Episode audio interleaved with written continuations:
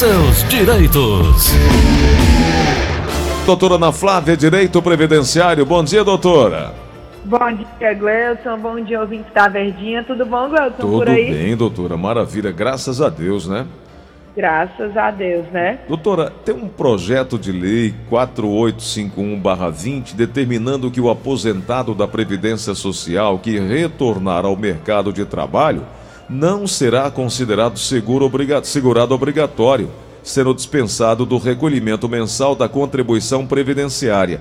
Esse texto está tramitando na Câmara dos Deputados e é uma proposta do deputado Alberto Neto do Republicanos do Amazonas e altera a Lei Orgânica da Seguridade Social, que atualmente prevê a condição do segurado obrigatório e desconto à previdência para os aposentados que seguem na ativa. É uma boa notícia, doutora.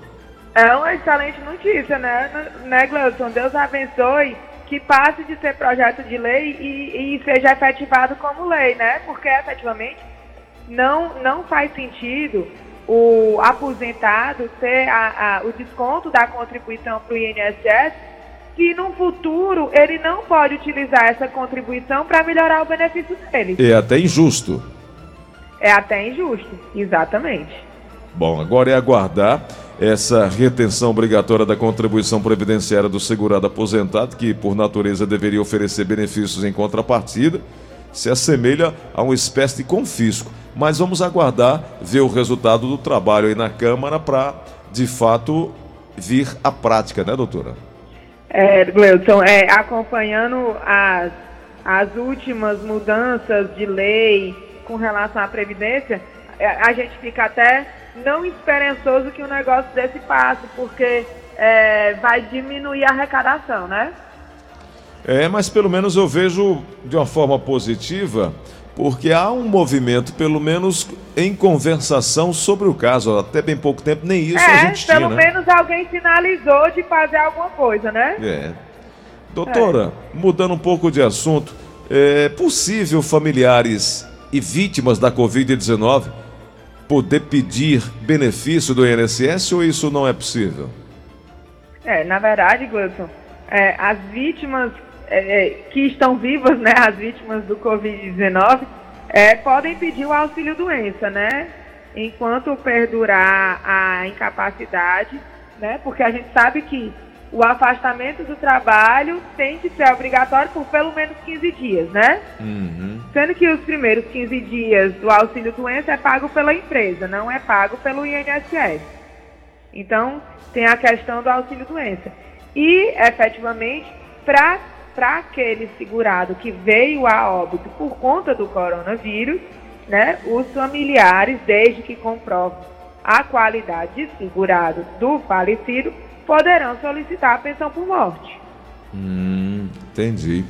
Doutora, e aquele trabalhador que, por um acaso, contrair a Covid-19 no trajeto à empresa, ele pode gerar acidente de trabalho assim, buscar essa, esse auxílio também? Será? Não, auxílio acidente não, né? Porque o auxílio acidente, Gleudson, ele pressupõe um acidente, seja ele de trabalho ou de qualquer natureza, ou uma doença vinculada ao exercício do trabalho, tipo uma lé para quem usa o computador, né? Mas não, Covid como acidente de trabalho, não. Entendi. Doutora, o é, que é que nós temos de novidade aí a respeito do nosso, da nossa Seguridade Social? É, Gleuson, aqui tem com relação ao INSS, né? Uhum. É, foi prorrogado mais uma vez a interrupção do bloqueio do benefício por falta de prova de vida, né? Então, uma vez que é, o segurado é, tenha o, o, prazo vencido para a prova de vida é, entre março e novembro, ele não vai ter o benefício dele bloqueado. Então, mais uma vez, eu acho que realmente a demanda às agências do INSS está muito grande e eles não estão dando conta, né? E visando evitar aglomeração em agências bancárias, foi, foi mais uma vez é, esticado, né? O prazo para a prova de vida. Então, mesmo que não seja realizado a prova de vida, o benefício de quem tinha que realizar a prova de vida entre março e novembro não vai ser bloqueado, né? Uhum. Então, outra notícia. E outra notícia, Gleuton, foi, foi do, do diário, né? Do dia 18 de abril. Eu não sei se você já falou sobre isso, sobre a fila do INSS, já foi falado Sim, aí doutora. Sim, e o INSS já não, não, não, não, nem, nem se pronunciou a respeito disso, né? Nem se pronunciou, né? Tá tudo parado. E o que eu acho mais assim, Gleuton, é que eles votam é, 40 mil dependentes unicamente do, do, INSS, mais 39 dependentes do segurado. Quando eles botam 39 mil dependentes do segurado, Gleuton, eu tiro pelo que a gente acompanha aqui, a grande maioria do que eles colocam como cumprimento de exigência para o segurado apresentar o INSS é, já foi apresentado quando foi solicitado o benefício. Às vezes eles pedem um documento é, ontem, ontem chegou um, um, cumprimento de exigência aqui no escritório, Gleuton, que dá vontade de rir de quão absurdo é. Nós juntamos o documento escaneado em PDF preto e branco e o cumprimento de exigência era para juntar o documento colorido que ficava mais fácil de ler. Meu Deus. Assim, eu não estou dizendo uma coisa que eu li, não. Foi uma coisa que aconteceu aqui comigo, entendeu? Uhum. Então, é, você vê que por mais que não seja obrigação do INSS, como se mais essa pendência não fosse do INSS, ele joga para cima do segurado, mas são cumprimentos absurdos, entendeu? Uhum. Então, infelizmente, só tende a aumentar. Se continuar desse jeito, essa lista aqui de, de pendência só tende a aumentar. Ah, a fila era de 132 mil pessoas à espera de resposta é, do total de 80,4 mil solicitações são para aposentadoria, aposentadoria, e mais de 52 mil para benefícios que requerem perícia médica. Exatamente. Os especialistas estão alertando para a situação de vulnerabilidade dos segurados que esperam as resoluções. A senhora já falou aqui, eu já falei aqui, tem gente que morre e não recebe a, a, a resposta da justiça, não recebe a posição do INSS. Isso é uma falta de respeito muito grande. E mais, Gleudson, é, no, é, nessa matéria aí tem um link que fala sobre as perícias. E aí eles dizem aqui que um médico perito, em tese, realiza 12 perícias num dia. Se tem 52 mil benefícios esperando perícia, como é que vai dar conta? Não tem como. Não, não tem, tem como. como. Eu não consigo acompanhar, não. Difícil. Eu creio que eles vão findar por fazer como eles já fizeram, que a gente falou, inclusive semana passada, né, Gleuton? Que quem teve aquele, o auxílio, o auxílio doença à distância concedido, né? Aquele de prova indireta, que junta atestado, que teve concedido até 2 de julho, que o INSS já considerou esses auxílios doença como sendo efetivo e mandou pagar o restante, eu creio que de 2 de julho para cá, eles vão ter que fazer a mesma coisa, porque eles não vão dar conta de fazer todas as perícias. Não tem como. Não tem como. Doutora, é, ouvinte com final de telefone 1115 diz assim: Bom dia, minha esposa fez uma perícia médica no INSS no dia 20 de dezembro de 2019. O INSS ficou de dar a resposta em 24 horas, até hoje nada. Fomos lá três vezes, disseram que aguarde. Falamos com a ouvidoria, disse que aguardar 60 dias e até agora nada. O que é que eu posso fazer? O que é que eu devo fazer? Itamar do Montese. Eita, Gleuton, isso é um absurdo. É. Agora sim, é, foi de auxílio doença, né, que ele diz? Isso. Ou foi perícia sem dizer qual é o benefício? Não disse o benefício, falou só perícia médica. É, porque inclusive nessa notícia aí do Diário, Gleuton, é, eles afirmam que a grande maioria dos benefícios que são mais, mais retidos é o LOAS, né? Então, assim, no caso desse segurado aí que teve a perícia médica em dezembro, se o benefício dele for de LOAS, pode ser que ainda esteja esperando a realização da perícia social. E aí, por conta da pandemia, que as agências ficaram fechadas, não conseguiu fazer essa prova da renda, né? Eu não sei ao certo o que, que aconteceu. Mas, Gleuton, nesses casos, efetivamente, se a doença estiver incapacitando mesmo, se a pessoa estiver sem a renda, pode existir é, ele procurar um advogado ou a defensoria ou até mesmo a Justiça Federal para pedir um mandado de segurança para poder que ele seja submetido a uma perícia médica na Justiça e a partir daí o processo dele tramitar a, a mercê do administrativo, entendeu? Uhum. Ele pode pedir um mandado de segurança para ter o benefício dele apreciado. É. Já está um caminho aí. Vamos na linha da Verdinha. Alô, quem fala?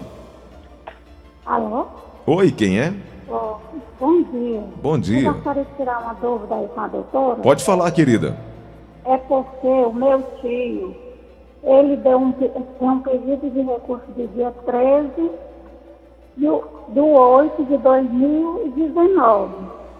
Só que ele conseguiu e continua em análise. Só que ele conseguiu o benefício dele pela justiça até dezembro. Ele está de licença.